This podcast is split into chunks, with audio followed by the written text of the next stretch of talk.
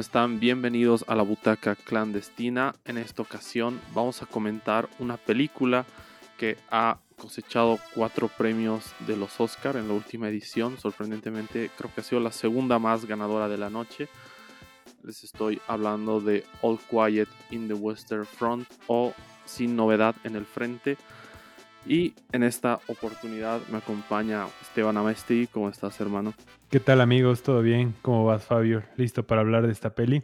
Sí, estoy, estoy listo. La verdad es que no esperaba que me guste tanto esta película. Em, no, no, no, no, hubiera llegado a ella sin, sin los Oscars, la verdad, porque ahí es cuando me enteré de su existencia. Y al ver que estaba nominada en varias categorías, despertó aún más mi interés por, por verla. Em, el género bélico, que es un género que eh, yo disfruto mucho ver eh, cómo se reinventa a través de los años con distintas aproximaciones, eh, distintas guerras, distintos hechos históricos. Y mm, esta película yo creo que lo logra muy bien, a pesar de que, mm, si no estoy mal, es la tercera adaptación de esta película, que está basada en un libro, creo que del mismo nombre, ¿no? Mm, pero, pero tiene un, un aporte muy eh, interesante y muy valioso, yo creo, si hablamos de películas bélicas, ¿no? Películas basadas en guerras.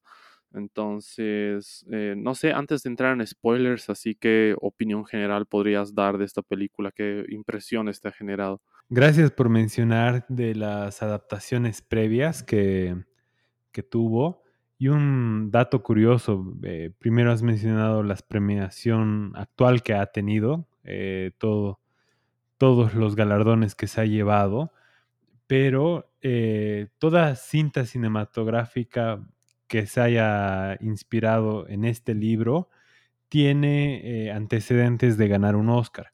Por ejemplo, la versión de 1930 ganó a Mejor Película y ganó también a Mejor Dirección. La versión de 1979 ganó a Mejor Película también, si no me equivoco, y a Mejor Fotografía. Y lo interesante es cómo ambas eh, miradas a, una misma historia puede tener distintos enfoques y perspectivas, ¿no? La versión de 1930 eh, era la primera película sonora en ganar un premio Oscar y mm, al, tener tan innovación tecnológica, lo impactante en ese tiempo eran las escenas de, eh, y poder incluir el, sonido que lo hacía más inmersivo, sobre todo para ese tiempo. Y también el, la de 1979, que era algo más eh, introspectiva, ¿no? más reflexiva, más enfocada en la psicología humana del soldado y lo que me impacta mucho, hermano, es como, eh, si bien la podemos catalogar dentro del género bélico, es, tiene un discurso profundamente antibélico, ¿no? Exacto. Y creo que más adelante podemos ver, eh, compararlas con algunas películas que, yo creo que con el tiempo eh, cada vez se, se parecen aunque sean algunas heroicas y, todo eso, pueden tener un subtexto antibélico, ¿no? Eh, y, no sé, me, estoy bastante animado de poder hablar de eso. Sí, es muy eh, importante lo que mencionas, porque eh, esencialmente es una película antibélica, ¿no? hay, creo que las películas así basadas en guerras, creo que se dividen justamente en esos dos grandes grupos, ¿no? Las que como enaltecen, digamos, a los que a quienes participan en las guerras y los hacen ver como héroes, eh, superhumanos y que deberías eh, sentir eso por tu país y estar dispuesto a morir y sentir orgullo y todos esos discursos que para mí son totalmente estúpidos. Y, las que se aproximan a la guerra como el horror que realmente es y todo lo que eh, trae para quienes están involucrados, ¿no? Como prácticamente les, eh, los matas. Eh, si es que no mueren en la guerra y regresan con vida a su casa, también están totalmente afectados por lo que han tenido que experimentar. Entonces, esta película, desde la crudeza que, posee, creo que ese es mm, el adjetivo que puede describir mejor esta película. Es una película cruda y yo creo que a partir de, de, esa crudeza y de lo bien escrita que está y lo buena que es la fotografía y también la banda sonora, eh, te da justamente ese, ese mensaje, ¿no? De que al, al, último, al final la película, una de las últimas como eh, textos que salen ahí es que murieron 17 millones de personas en esa guerra, ¿no? Entonces, y, y, todos son como víctimas de las circunstancias. Para mí es una película eh, cruda, desoladora, con pequeños momentos, pequeños destellos de luz, ¿no? Eh, son como pequeños respiros que la película te da para, eh, para que no termines totalmente deprimido durante las dos horas y media que dura más o menos, pero en sí es eso, ¿no? Es un, suceso tras otro totalmente oscuro, totalmente crudo, con pequeños destellos de luz y que cierra de una manera muy bien. Um, hay una, un premio que han ganado que para mí es injusto, pero bueno, vamos a hablar de eso después. Ya, um, yo igual creo que eh, es muy importante igual analizar el contexto en el que ha salido la producción por ejemplo, el libro ha sido escrito por eh, un, soldado que participó en la Primera Guerra Mundial y que me imagino que con el empute después de la guerra de sobrevivir y ver a tanta gente morir por algo tan insulso, eh, en su frustración escribe este, este maravilloso libro que luego es adaptado a la pantalla grande y eh, es vetado por, eh, por el partido nazi ¿no? en Alemania, eh, justamente por su mensaje antibélico, que también lo podrían haber interpretado como antipatriota en ese tiempo.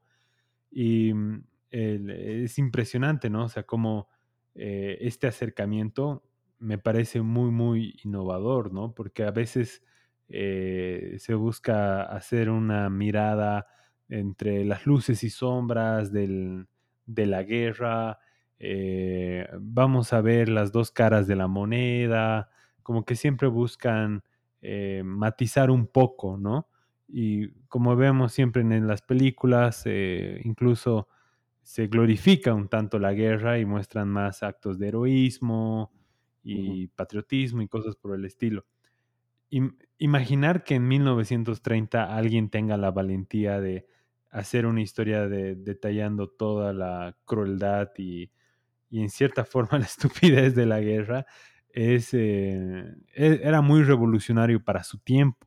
Y pensar igual la adaptación que han hecho cinematográficamente en ese entonces, era la primera película eh, en ganar un Oscar con sonido, que es, eso ya es algo bastante loco. La, de los, la del año 79 era en un contexto de eh, de Guerra Fría, cuando, no, si no me equivoco, eh, post o durante la guerra de Vietnam, que la gente se estaba cuestionando mucho, ¿tiene sentido que participemos en esto eh, a nivel internacional? Y bueno, la de ahora viene más con un énfasis, más, luego puedo hablar del énfasis, quizás vale la pena que hablemos del contexto, que después de mucho tiempo haya eh, un conflicto armado en, Europa, eh, como es eh, Rusia contra Ucrania, ¿no? Y que si bien no es, tiene la magnitud de una guerra mundial, sí tiene a todos los países vecinos alertas y al mundo en general preocupado de que algo así pueda volver a suceder. Y lo que me llama la atención que ha enfatizado esta película es eh, el rol político en la guerra. Creo que quizás en las otras películas había un acercamiento más personal de el soldado y lo que sufre. Y si bien eso está muy presente en esta película, de hecho me parece que es el todo lo bueno sale a partir de ahí.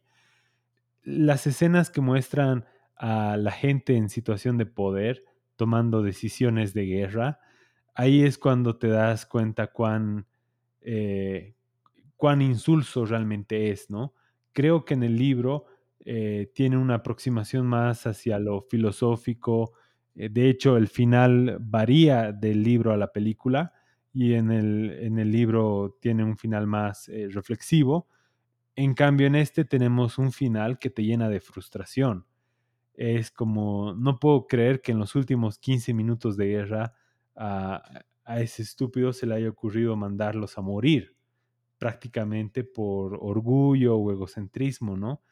Entonces, eso me parece un aporte muy, muy interesante tomando en cuenta el contexto histórico en el que estamos. Sí, has tocado un tema que, bueno, varios que se conectan con lo que iba a decir, así que está increíble, pero después te hablo específicamente de la conexión que he hecho a lo que estabas diciendo. Y esto del contexto político es muy valioso, es una de las cosas que yo también he disfrutado más de esta película, el sinsentido de la guerra, ¿no? Y cómo está manejado por la gente poderosa.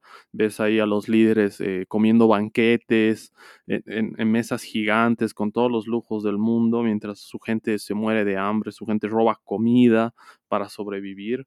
Y incluso este, este sí, este acto del final que dices que es bastante trágico y bastante frustrante. Y también el hecho de que cuando están como negociando los términos de la paz, ahí entra este personaje de Daniel Brühl, uh, que en cualquier cosa que aparezca para mí levanta lo que sea ese tipo pero a pesar de que su papel es muy corto acá, yo creo que es muy importante porque es como que dentro de todo este grupo de personas con poder, eh, el único que parece usar el sentido común, ¿no? El único al que realmente le están importando las vidas de otras personas. Y cuando presentan eh, sus términos de renuncia a los franceses, incluso les dicen cosas como, bueno, si aceptamos, se van a aplicar 72, eh, 72 horas después de que firmen el acuerdo, ¿no? Entonces ahí te das cuenta de la inoperancia de la gente, los caprichos que tienen, cómo ellos deciden cuánto tiempo tiene que pasar entre, entre una cosa u otra, cuando realmente por día la cantidad de muertos yo creo que superaban eh, los centenares.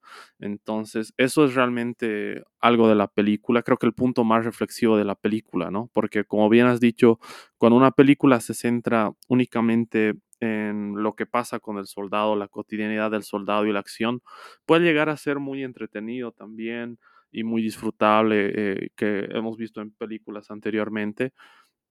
Pero eh, yo creo que es muy valioso que, que, le aporten ese contraste, ¿no? Ese contraste político. Y también hablabas de que eh, una de las versiones había estrenado a finales de los 70 durante la guerra de Vietnam justamente en, en, finales de los 70 también se estrenó The Deer Hunter, que habla sobre la guerra de Vietnam y que eh, es mi película bélica favorita justamente porque hace lo mismo que esta película, que es eh, mostrarte los horrores de la guerra y, y, no enaltecerla, ¿no? Y no mostrarla como un acto heroico, sino como algo que te destroza la vida, ¿no? Para mí es una, por eso la mejor película bélica que se ha hecho. Es larguísima, pero vale totalmente la pena, ¿no? Está Robert De Niro, Christopher Walken, eh, Meryl Streep, John Casasal, o sea, es, es una película increíble, ¿no? Eh, se la recomiendo un montón si, si, les gusta el género bélico. Y yo creo que se relaciona en esto que dices, ¿no? En un contexto en el que está la guerra de Vietnam, que salga una adaptación de esta película y que salga una película sobre la misma guerra de Vietnam eh, yo creo que habla mucho de intención eh, de los realizadores, de hacer reflexionar a las personas de que la guerra no, no es un, un juego, ¿no? no es una cuestión de ser heroico y de sentirte, eh, entre comillas, tan orgulloso de tu país que estás dispuesto a dar la vida, cuando en realidad vas a dar la vida por los intereses y caprichos de personas con poder, y eso es al final de cuentas lo que sucede en todas las guerras, ¿no? al, al, menos desde mi punto de vista. Entonces, yo creo que esto que, que dices de, de, la reflexión política histórica es un punto que, que enaltece mucho la, la, película de la que estamos hablando, ¿no? Claro, y algo interesante es también cómo ha ido incorporando eh, cosas que no se han visto en las adaptaciones anteriores y creo que realmente ha tenido que pasar mucho tiempo eh, para ser reinterpretada, eh, para que tenga algo distinto, ¿no?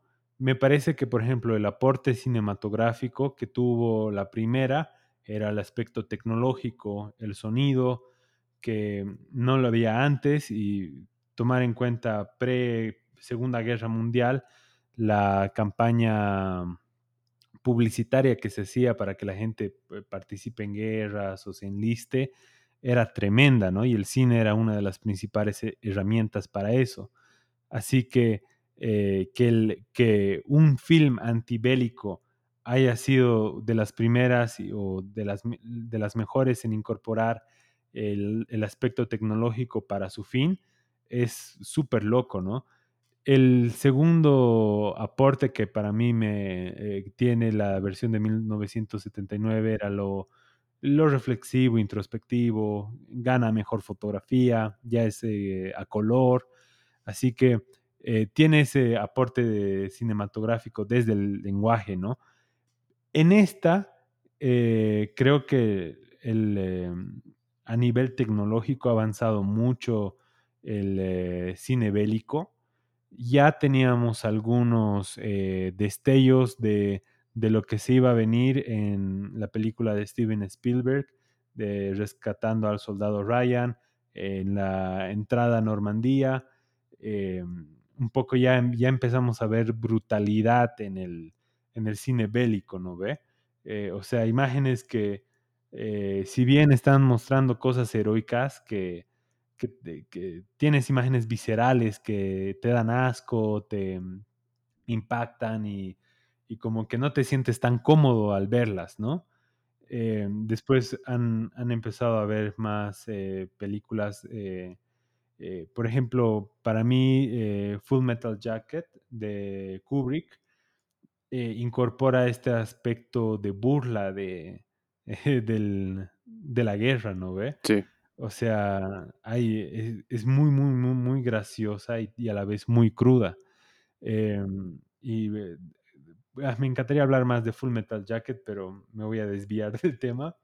Y, por ejemplo, Apocalypse Now, que adapta eh, una historia eh, del siglo ante, anterior al, al, que fue filmada. Eh, se me ha olvidado el nombre, el título del libro, pero eh, básicamente habla acerca de cómo el colonialismo y, y los conflictos bélicos en, ciudades, en países como eh, del continente africano.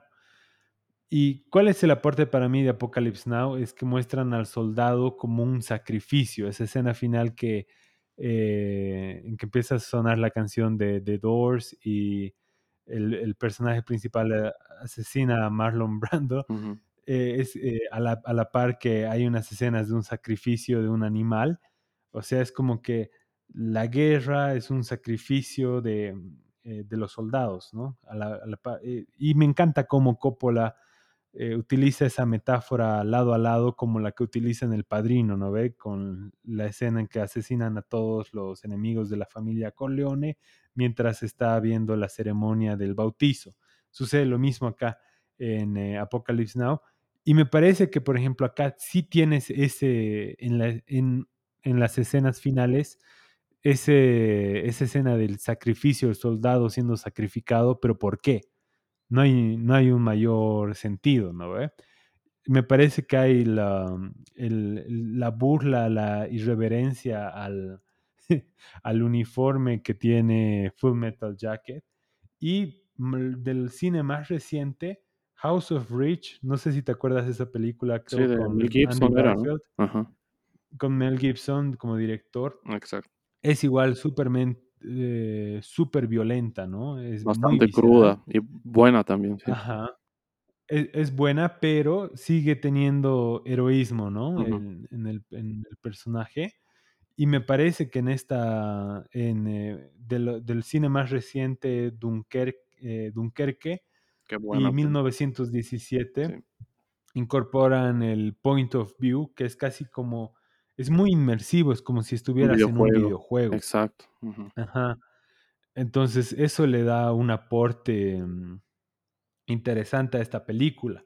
De hecho, a rato se siente muy 1917, pero como incorpora todos estos otros elementos, eh, lo digo, se parece a 1917 a nivel cinematográfico, sí, o sea, eh, el movimiento de la cámara. Ajá. Pero es, estos otros componentes que tiene, que se alimenta y, e incorpora de otras películas, eh, me pareció espectacular. Y Tarantino, por favor, aprende de estas cintas que menciono a la hora de hacer una película bélica. Una falta de respeto lo que has hecho. Nada, mentira. ¿Qué, qué- qué película bélica ha hecho Tarantino, brother? no, espera, ahorita voy a... No, no, no ha hecho ninguna a peli de la guerra Tarantino. ¿Cómo que no? Y la de la Segunda Guerra Mundial, eh, Bastardo sin Gloria. Ah, pues es buenísima. ma. Esa no es una peli bélica, pero ven, esa es otra cosa. ya, me- algún rato me gustaría hablar contigo de esa película, pero ya, Es que no, no, no, no la puedes contar como película bélica porque no, no, no, no se centra ni le interesa mostrar nunca eh, una, la, la batalla, el campo de batalla. Ya, pero tampoco podríamos contar esta película como película bélica tampoco, eh, Por- porque sin novedad en el el, frente. el- por el eh, por todo el discurso, en todo caso tendría otro, eh, tendríamos que buscar otra categoría. Eh, tal vez, pero ¿sabes qué? Es súper interesante lo que has dicho con las similitudes a 1917 y es porque justamente el director de fotografía eh, se ha basado en, en la cinematografía de 1917 para hacer los, los travelings y poner todo ahí, ¿no? Entonces, o sea, lo ha reconocido públicamente incluso, o sea, no puedes decir que es una copia, ¿no? Todo ya está hecho, pero por eso visualmente a ratos la sientes como 1917, que tampoco me parece algo malo, de hecho es algo muy bueno porque es disfrutable visualmente. Y me ha parecido muy interesante todo el recorrido que has hecho sobre las pelis bélicas y que mencionas a Kubrick es importantísimo, porque hablando de esta reflexión política que estábamos charlando hace un rato, yo creo que Kubrick es el primer director que se planta en este sentido de eh, quitarle el heroísmo a las películas bélicas, ¿no? Antes de Full Metal Jacket, eh, no recuerdo, eh, bueno, tampoco he visto todas, ¿no? Pero de las que he visto antes de esa peli, no recuerdo una que, mm, que no glorifique la guerra, ¿no? Obviamente todas te muestran la muerte con más y menos crudeza, pero la mayoría era lo que decimos, enaltecerla y, y los héroes y villanos y etcétera, sin tantos matices claro que lo hace desde, mm, como tú decías, ¿no? Desde, desde la parodia, el humor negro incluso, que es algo que me gusta mucho de Kubrick, ah, que, estas cuestiones políticas y de personas con poder básicamente los retrata como niños eh, caprichosos y con, un, y con cero inteligencia, ¿no? Que en muchos casos es lo más cercano a la realidad. Em, y es súper interesante esto porque Dunkirk igual es una película que me ha encantado y mm, creo que estamos viendo aportes, ¿no? Esta película, la de, mm, la de Tarantino, de Bastardos sin Gloria, yo creo que sería eh, como si solo tomaras los fragmentos de, de esta película en los que están haciendo las negociaciones, eh, pero, pero con esteroides, o sea, como es Tarantino, ¿no? Con Sí, extravagancia y sangre y todo, es como tomar solo esa parte política, digamos, y, y llevarlo a lo Tarantino, digamos. Exacto. No, perdón, mencioné a Tarantino solo para hacerte renegar, pero... ya me lo he imaginado. Pero otra cosa, que a ratos, hermano, siento que por estar, em, porque sus, em, ¿cómo te explico? Sus influencias son muy notorias, a ratos se puede sentir que no está habiendo mucho aporte. Y, y eso, eh, porque es muy id- identificable de dónde surge esto, ¿no? Otra cosa que, m- que me gustó mucho es, el, como, como tú mismo has mencionado, el Tratado de Versalles, eh, la, la firma del Tratado de Versalles, cómo lo han representado. Es un momento histórico muy, muy épico en cierta forma a nivel de representación. Básicamente toda la Segunda Guerra Mundial podría ser explicada a partir del Tratado de Versalles Así que mm, es, es muy interesante eh, cómo lo han em, representado. Y creo que también, eh, si históricamente hemos tenido más películas sobre la Segunda Guerra Mundial, creo que la Segunda Guerra Mundial ha sido mucho más mainstream porque eh, hecho un montón, toda ¿no? Sí, toda la crudeza y todas las, eh, es como todo lo lo malo, lo grotesco que hemos visto en la Primera Guerra Mundial, la Segunda Guerra Mundial ha sido con esteroides, ¿no?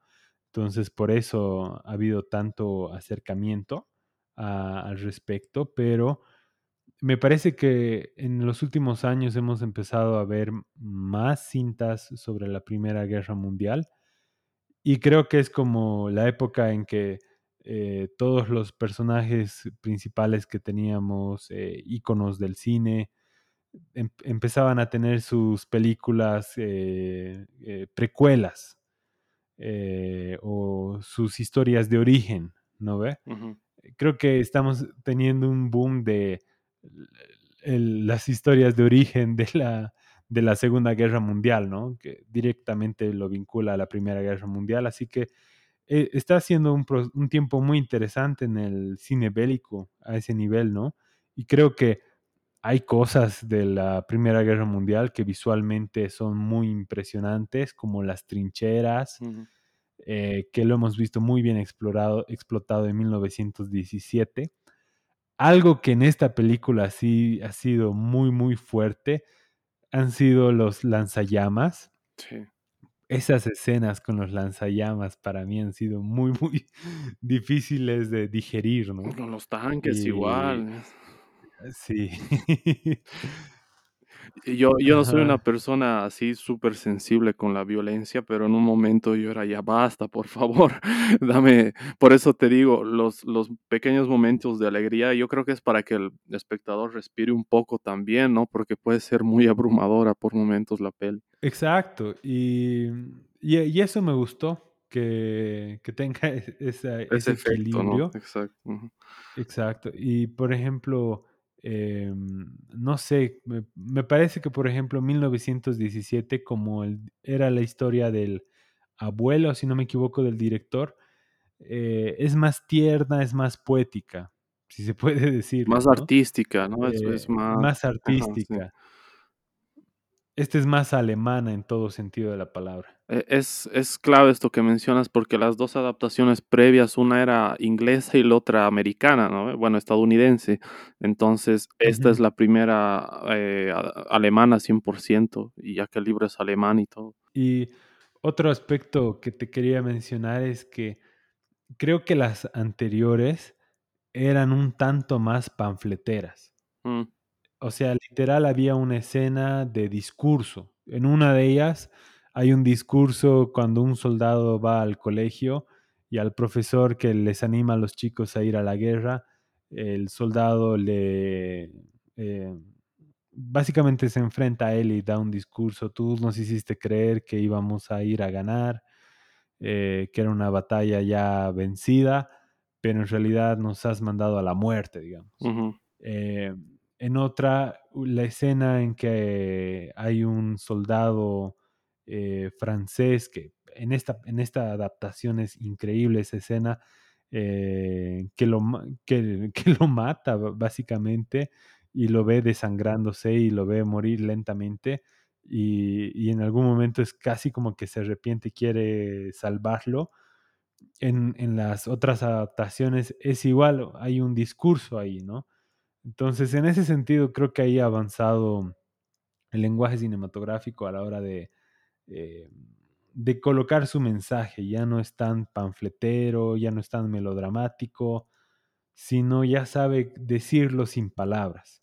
Sí, bro, la escena que has mencionado es importante, porque creo que es una o sea, resume bien lo que es toda la película, y es lenguaje cinematográfico puro y duro, ¿no? Porque no hay un solo diálogo ahí, es todo imagen y transmite demasiado. Es bueno, en algún momento de la película, obviamente, como estás viendo una película, no no te lo cuestionas mucho, pero como la película es larga, y y este tipo sobrevive a todo, básicamente, es como que, puta, este men tiene mucha suerte, y y te llegas a plantear que que va a sobrevivir al final de la película, ¿no? Por alguna razón en tu cabeza te te creas ese final feliz, aunque no te convenza del todo, eh, te crees que eso va a pasar. Y en los últimos minutos, cuando la guerra ya se ha acabado em, lo que me gusta de esta escena es que ambos soldados, ¿no? El francés y él, eh, se quedan viéndose de frente como ambos reconociéndose como iguales y con el mismo terror y las mismas ganas de que se termine todo de una vez y deciden no hacer nada, yo creo que en el plan de, de, esperar a que termine la guerra y poderse ir y no tener que matar al otro, porque ambos ya están completamente agotados, ¿no? Ves, ahí el maquillaje hace mucho, ¿no? Ves cómo están totalmente ya acabados por dentro y por fuera, física y mentalmente, están destrozados, solo quieren descansar y cuando parece que todo va a terminar ahí, le clavan una bayoneta por detrás y es como que mierda. Eh, no me gustan los finales felices, pero ¿por qué me haces esto? ¿no? Qué, qué frustración, qué angustia. Y, y, ahí yo creo que la película cierra como, como ha sido durante las dos horas y media, ¿no? Con crudeza, pero con cierto aire de esperanza en, en medio de toda esa crudeza, ¿no? Um, yo creo que la banda sonora refuerza mucho ahí. Este es el premio injusto que tengo que decir, pero tengo que aclarar, me parece muy buena la banda sonora de esta película, ¿no? Y muy revolucionario en el sentido de que eh, usan eh, sonidos electrónicos. En las películas bélicas generalmente te meten orquestas 100%, ¿no? Uh, con algunas excepciones como Dunkirk, que ahí ya tenemos a Hans Zimmer, creo, o era Ludwig Göransson, no, era Hans Zimmer todavía, ¿no? Pero con, con todas excepciones como esa, eh, las películas bélicas generalmente se nutren con bandas sonoras hechas con orquesta y acá te meten un, un cinte así bien duro, ¿no? Que parece como de Dark, suena bien alemán, la verdad.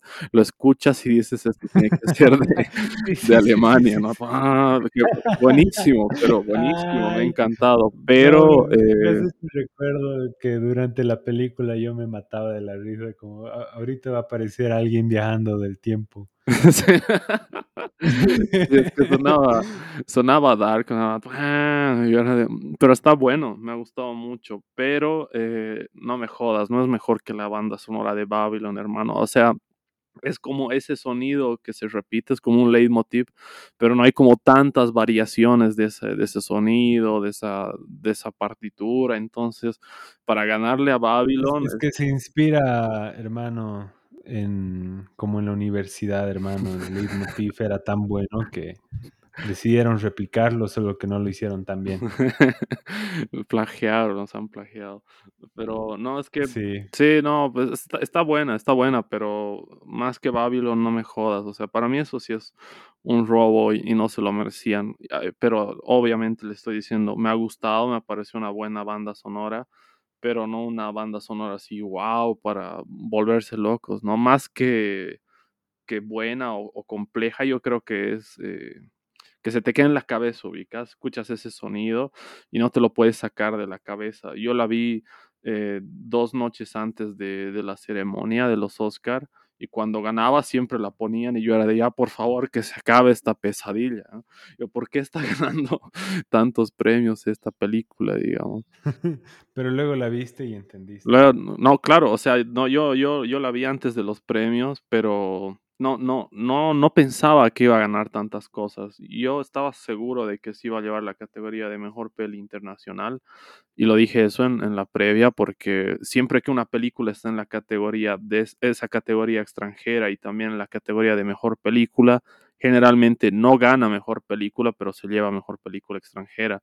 Entonces yo yo dije eso, es muy posible que gane porque esté en esas 2 categorías, pero después fotografía no me lo esperaba, pero estaba merecido. Y no recuerdo cuál era la otra, aparte de banda sonora, pero creo que estaba de acuerdo igual. Eh, solo banda sonora me echó ruido porque, bueno, Babylon para mí es es excelente en todos los sentidos y al final se ha quedado sin nada, pero ¿qué vamos a hacer? Así así es la vida y y la academia. Mejor diseño de producción. Mejor dice sí, sí, sí, sí, sí, está merecido. Diseño de producción está muy bien todo, pero sí, es es una es una película que, de nuevo, yo no esperaba que me guste tanto, y he terminado disfrutándola mucho. Me hubiera gustado verla en un cine, la verdad, porque visualmente es increíble, pero bueno, también es es disfrutable, ¿no? En en una tele considerablemente grande, un buen sonido, también la puedes disfrutar. Mm. Oye, buen punto el que mencionas. Eh, lo hemos visto en Netflix, ¿no? Sí, Entonces claro. queda la duda, cómo hubiera sido en pantalla grande. Creo que igual me hizo un tanto recuerdo a Beautiful Lie de, eh, de la banda sonora de Batman vs. Superman cuando aparece Batman. Sí. Eh, como ese... ese sonido, Entonces, es- ese sonido así muy profundo, así, no sé. un rato un poco exagerado, pero sí, sí, honestamente no, no me ha vuelto loco la banda sonora. Y honestamente, brother, yo ya aprecio los Oscar porque hay algunas cintas que nunca llegarían a las pantallas grandes de Bolivia, pero porque están nominadas o han ganado algo, de alguna manera llegan, aunque sea por un día, ¿no? Exacto, sí. Entonces, pero honestamente ya ni me veo la presentación porque, ah, no lo sé, hermano, me parece que el, que, el- que lo que hizo Will Smith el año pasado ya es muy representativo de todo lo, lo que sucede ahí, ¿no? Sí, yo el año pasado igual me hice la promesa de que no iba a volver a ver los Oscars nunca más cuando ganó Coda y estuvo todo el show de Will Smith. Yo dije, ¿qué, estoy viendo? Aparte esa premiación duró como cinco horas, creo, fue larguísima. Por suerte este año ha durado dos horas y media, creo, o máximo tres, y se acabó antes de medianoche. Esa vez eh, los comerciales eran más largos y durante los comerciales eh, dieron premiaciones que no salían en vivo. Fue un desastre fue un desastre total. Eh, pero lo que me motivó este año es que habían películas del año pasado que me gustaron mucho, em, como Everything Everywhere at Once, eh, Los Espíritus de la Isla, etcétera, que yo dije, wow, están pelis que me han gustado, eh, me la voy a pasar bien si se ganan unos cuantos premios, ¿no? Pinocho también ganó, me gustó mucho. Entonces, por ese lado. Ahora, del lado de, sorpresas, no ha habido ninguna sorpresa, ¿no? Creo que ha sido la gala más predecible, no ha, habido, no ha saltado ninguna sorpresa, pero en general con los ganadores yo estoy conforme, porque creo que han habido mejores películas. Bueno, también había buenas películas el año anterior, pero han decidido poner películas que para mí no sé por qué estaban ahí. King Richard estaba ahí, estaba ahí Coda, y yo no entendía por qué. Había otras películas excelentes que las han ignorado, pero eh, no sé, creo que depende mucho de eso, ¿no? De si has visto una película que te ha gustado y está nominada, es como que todavía te genera cierta expectativa o alegría que gane. Pero sí, yo ya tampoco lo vivo con tanta intensidad como antes, ¿no? Antes me veía absolutamente todas las películas antes de la gala, eh, veía todos los premios antes de eso, ¿no? Los Critics' Choice, los SAGs, los toditos los veía antes de verlo para saber quién tenía más posibilidades. Ahora ya no tanto, men, ahora es como que ya ese, eso ya, ya, ya, ya ha pasado para mí, pero este año no, no, no tengo tantas quejas, ¿no? Bueno, en general, mis quejas más que con los ganadores eh, es con las que se han quedado afuera o no les han dado absolutamente nada, digamos. Sí, bueno, eh, la academia, hermano. No podemos esperar nada bueno de ellos. Sí, la verdad los premios en general eh, ya, ya no los veo tanto porque son más un, no sé, un- casi como un mecanismo de marketing, te puedo decir, para mí. O sea, son más como diseñados para que haya ciertas cosas que quieren que veas y, y los usan como plataformas para eso. em, no, no siento que sean como muy respetables ninguna, ninguno de los premios, ¿no? Son más como expresiones de vanidad en la mayoría de los casos, pero lo bueno es que por lo menos se dan a conocer películas que, que de otra manera podrían no, no estar ahí, ¿no? Eso creo que lo decía el Cayo en nuestra previa, o sea, por lo menos te dan a conocer películas que de otra manera no te puedes enterar. Yo, por ejemplo, de esta película eh, no hubiera enterado porque yo no tengo Netflix. Entonces, sin los Oscar no, no, no, no, no, nunca hubiera pillado esta, ¿no? A no ser que tú me la hayas recomendado así eh, eh, después, pero, pero no, o sea, no, no hubiera enterado de eso. Pero de todas maneras, eh, es lo que hay, ¿no? Lo bueno es que estas películas eh, parece que las están reconociendo más de a poco. ¿Te acuerdas que al principio tenía como un cierto rechazo la academia por el streaming y, no premiaba las categorías de las películas producidas por plataformas de streaming, por más buenas que estén, como el irlandés y demás. Sí, hermano, es que al final en, en la academia probablemente había muchos tradicionalistas, ¿no? De eh, que en su tiempo ha debido ser, oh, ¿cómo van a premiar una película filmada digitalmente? El cine celuloide, digamos. Y, y hoy en día es la... ¿Cómo puede ser premiada una película que no sea proyectada principalmente en, en- en un cine? Eso es, eso es un delito, ¿no? Y bueno, ahora como que ya hay una aceptación generalizada, eh, no tienen de otra más que aceptarlo, ¿no? Pero en, en general son muy bienquedistas, ¿no? O sea, eh, les interesa mucho qué es lo que dice la mayoría de la gente o cómo se sienten los, entre comillas, expertos, pero no sé, hermano. Eh, yo creo que es la única vez que voy a volver a ver una premiación es si estoy nominado a algo, digamos. No le veo mucho futuro. si estás ahí, obviamente no, no vas a poder no verla, ¿no? Y, y- Exacto. Puedo ser a lo más lombrando y no voy, hermano. y vas. mando un indígena nativo a que hable por mí y dé su mensaje. ¿Qué tal, hermano? lo vas a copiar tal cual lo que echó Marlon Brando. No, hoy, hoy en día eso ya, hoy en día eso sería muy polémico, hermano. Hoy en día te pueden funar por eso, aunque tus intenciones no sean malas, oiga. Ay, hoy en día pueden funar por lo que sea, hermano, pero que me funen, ya de algo hay que morir. Como tú dirías, quien, quien no tiene miedo a morir, quien tiene miedo a morir, que no nazca o algo El que tenga miedo a morir, que no nazca. No, sí, es, hay, que morir de algo, sí. ¿Para qué está la vida? Si no, ¿Te pero- imaginas que la película eh, termine de- con esa frase, hermano? En vez de, en vez de ponerte, murieron 17 millones de personas que tienen que no tengan miedo a morir, que no nazca. estás. y una canción de Bad Bunny con Eladio Carrión. De la nada, hermano. Ahí, ahí sí se merecería eh, mejor banda sonora, pero, pero actualmente no se lo merece. Ajá. bueno, ya con nuestra irreverencia que tanto nos caracteriza. Sí, me parece, hermano, que eh, en general me faltó algo que la haga más poética. O sea, siento que funciona muy bien, pero es muy esquemática la película. Eh, hubiera querido un toque más de lenguaje cinematográfico. O sea, me parece un lindo discurso y tomando en cuenta que viene eh, de, un, de un contexto alemán, eh, eh, ¿sabías que, por ejemplo, eh, los mejores teólogos eh, son alemanes porque el idioma alemán les, se les da muy bien para la estructura y el discurso, digamos? Entonces, en ese sentido, me parece que funciona muy bien como discurso y, y se ha ido perfeccionando eh, con el tiempo.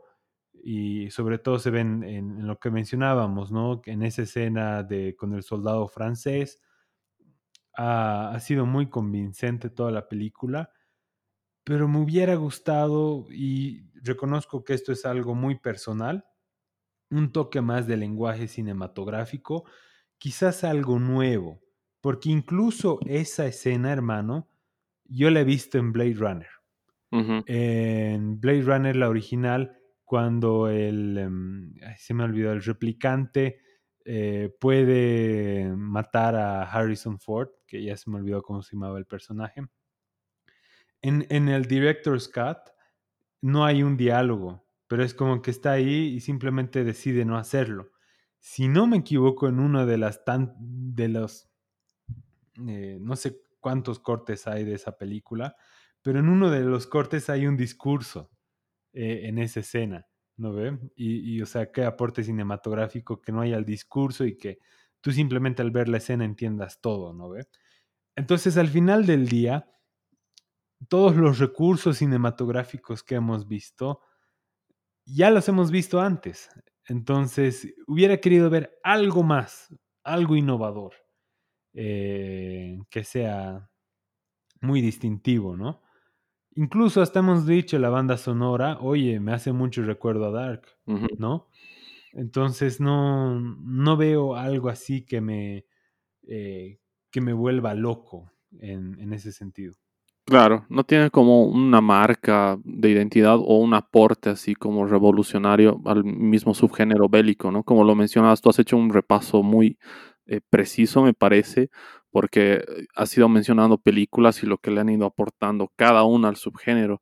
En cambio, esta película es lo que decíamos, ¿no? En comparación con 1917, es una película menos artística, ¿no? Y, y, súper estructurada, creo que ahí se nota bastante lo alemán, como bien lo acabas de decir, porque es eh, estructura de guion paso por paso, ni un poquito más, ni un poquito menos. Y a nivel visual es lo que decía, ¿no? El director de fotografía dijo que se inspiró en los, los esquemas de Roger Dickens de 1917. Creo que Roger Dickens también hizo Blade Runner. Entonces por ahí eh, el tipo le encanta Roger Dickens y, quiere como apuntar a tener ese estilo que no está mal, quien no quiere parecerse a ese genio, pero claro, ahí ya caes en lo, en lo que acabas de decir, ubicas no aportar algo distinto, una identidad, algo que te haga decir, wow, esto como que no lo había visto antes, como que refrescante, que original, ¿no? Es una película que cumple, o sea, que está bien realizada, bien estructurada, pero que le falta eso que dices, ¿no? Esa chispa, ese algo eh, distinto, totalmente revolucionario, que te haga decir, wow, esto realmente no lo he visto antes en una película de guerra, o ya ni siquiera en una película de guerra, en una película en general, ¿no? Sí, hermano, si lo compararía con una metáfora futbolística, esta película es como el Manchester City. Gana, pero no enamora. El, sí, el, el, PSG igual, ¿no? Tienes todo ahí bien hechito, así, pero, pero ¿a quién le gusta ver esos equipos? Ah, van a... Manchester City así todo, gana todo, pero no, no te vuelve loco, no es como que, o sea, incluso con Haaland, eh, perdóname que haga esto, pero ay, nos van a cancelar, pero bueno, nos van a llamar el podcast de los FIFAs, pero bueno. FIFAs. El, Heteros básicos. Incluso con, con Haaland, simplemente empuja el balón en, en, la última línea y al final está bien porque es un 9, pero no es como que te mete un gol que, que te emociona, ¿no ve? Y lo mismo sucede con la película, o sea, sí emociona, eh, no, me, no me interpreten mal, pero no tiene ese aporte cinematográfico que, que cambia tu vida para siempre. Sí, claro, es una película bien hecha, ¿no? Eh, yo también he hecho un poco de menos eso, porque al menos en las últimas películas bélicas que han tenido así mucho reflector que hemos visto, todas tenían ese aporte, ¿no? Dunkirk tenía esto que decías de la primera persona, 1917 la cinematografía y la iluminación que eran preciosas, eran como un cuadro cada fotograma y eso es increíble. Y todas tenían algo, ¿no? Todas tenían algo en los últimos años, era como que se esforzaban por darle algo a un subgénero que está eh, un poco de desgastado quizás ante los públicos masivos, ¿no? Porque es como que, bah, hay otra película de la Primera Guerra Mundial, ah, de la Primera, de la Segunda, ¿no? Entonces, esto es una saturación que es entendible, ¿no? Que yo lo entiendo perfectamente. En algún momento yo también dejé de ver películas de guerra porque para mí era más de lo mismo, pero con mejores efectos. Pero cuando te topas con películas así que que son un poco revolucionarias, es como te interesas más, ¿no? Y tratas de, de, ver más y analizarlas más. Pero al final de cuentas, eh, no creo que eso sea algo que, le quite mucho mérito a la película. Sí hubiera sido muy bueno que tenga ese elemento innovador.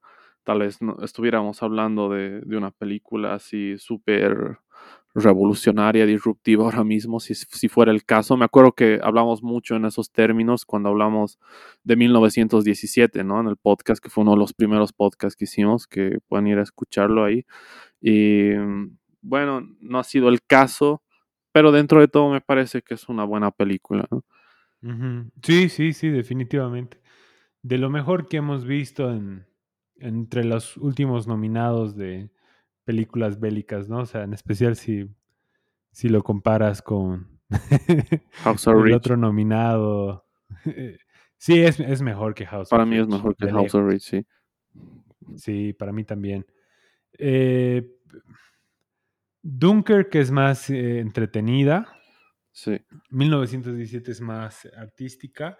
Y, aunque, y ojo que Dunkirk tiene un comentario social eh, que, que hacen, que bueno, podemos conversarlo en otro, en otro día. Podríamos hacer un especial de películas bélicas. Sí, estaría bueno. Eh, ujú.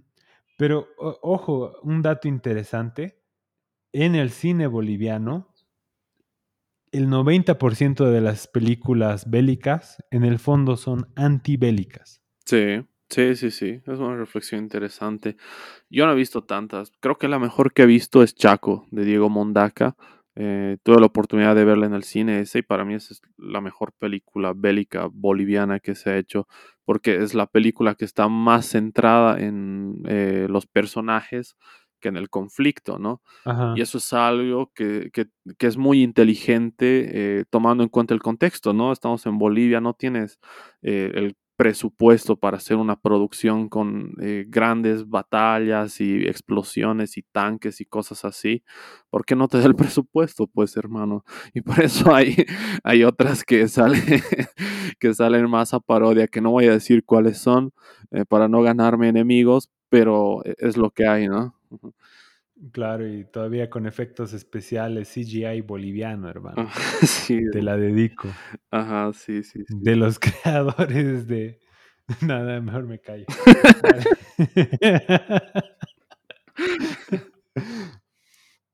Pero me parece que hemos cubierto bien todos los puntos.